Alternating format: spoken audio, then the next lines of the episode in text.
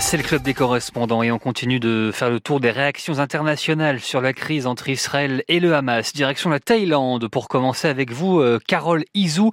La Thaïlande qui paie un lourd tribut euh, à l'attaque du Hamas. 21 travailleurs thaïlandais ont été tués, des ouvriers agricoles en majorité et les premiers rapatriés sont arrivés en fin de semaine dernière euh, à Bangkok, Carole où ils étaient affaiblis, certains en chaise roulante, mais immensément heureux d'être enfin en sécurité auprès de leur famille. Les blessés ont eu la priorité pour rentrer au pays. Ils ont parlé des scènes glaçantes, des massacres auxquels ils ont assisté, alors que beaucoup tentaient de se cacher dans des dortoirs réservés aux travailleurs étrangers à proximité des kibbutz.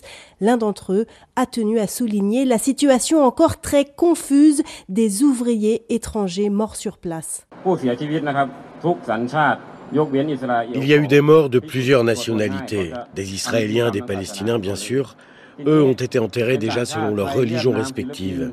Mais je peux vous dire qu'il y a eu aussi des morts thaïs, philippins, vietnamiens, birmans, laotiens. Des ouvriers, mais aussi des étudiants. Eux, on les a mis dans des sacs plastiques, dans des chambres froides, à part, avec leur passeport s'ils en avaient ou toute autre preuve qu'on a pu trouver. Désormais, il va falloir faire des tests ADN parce que beaucoup d'entre eux n'avaient rien sur eux et n'ont pas encore été identifiés. Carole, le gouvernement thaïlandais travaille actuellement au rapatriement de, de 5000 ressortissants.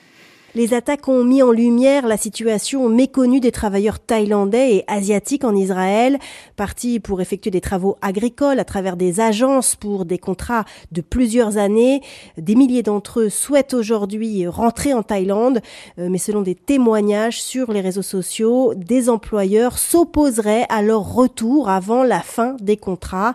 Alors que le pays est rarement impliqué dans des crises internationales de cette ampleur, les négociations pour faire revenir revenir ces ouvriers et une quinzaine d'otages retenus dans la bande de Gaza sont un test pour le nouveau gouvernement thaïlandais. Carole Izou, correspondante de France Info à Bangkok. Nous sommes à présent au Japon euh, avec vous, Karine Nishimura, depuis Tokyo. Euh, Karine, le gouvernement japonais a réagi assez vite à l'attaque du Hamas, mais avec beaucoup de prudence. Oui, le Premier ministre Fumio Kishida a rapidement condamné avec vigueur l'attaque d'Israël par le Hamas, mais sans employer le mot terrorisme. Il a en outre immédiatement fait état de sa préoccupation concernant les morts et blessés à l'intérieur de la bande de Gaza et appelé toutes les parties concernées à la retenue.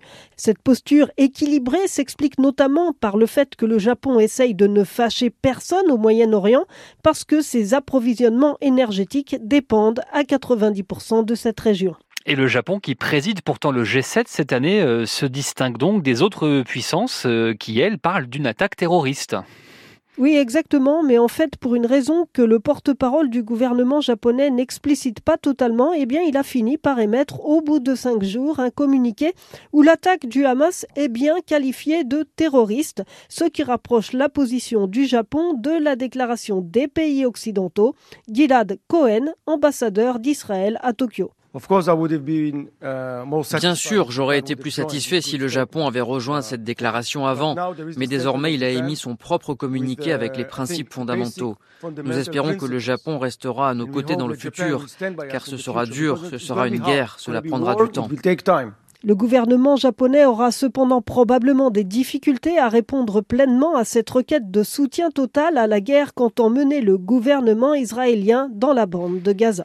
Karine Nishimura, correspondante de France Info euh, à Tokyo, direction le continent africain euh, à présent, l'Afrique divisée depuis l'attaque du Hamas. Euh, Alban Tiroir, on vous retrouve depuis Nairobi au Kenya, le Kenya qui a rapidement exprimé sa solidarité envers Israël, mais depuis, la situation provoque des des inquiétudes dans le pays.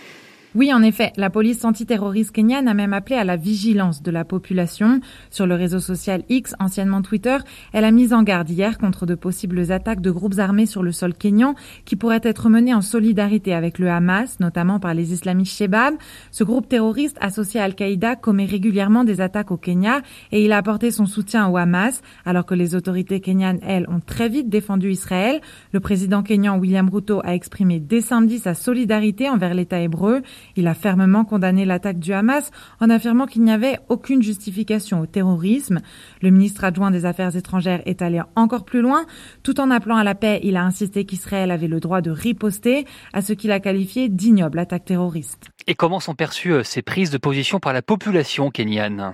Elle suscite beaucoup de débats, aussi bien au sein de la classe politique que sur les réseaux sociaux. Certains auraient aimé voir une réponse plus neutre de la part du gouvernement, d'autres auraient préféré que le Kenya s'aligne sur la position de l'Union africaine, qui a réagi à travers le président de sa commission, Moussa Faki Mahamat. Dans un communiqué, il a appelé à la reprise des négociations pour mettre en œuvre le principe de deux États, et surtout, il a souligné, je cite, que la dénégation des droits fondamentaux du peuple palestinien, notamment d'un État indépendant et souverain, est la cause principale de la permanente tension israélienne israélo-palestinienne. Une position qui depuis a été défendue par de nombreux Kenyans sur les réseaux sociaux. Alban Tiroir, correspondante de France Info à Nairobi.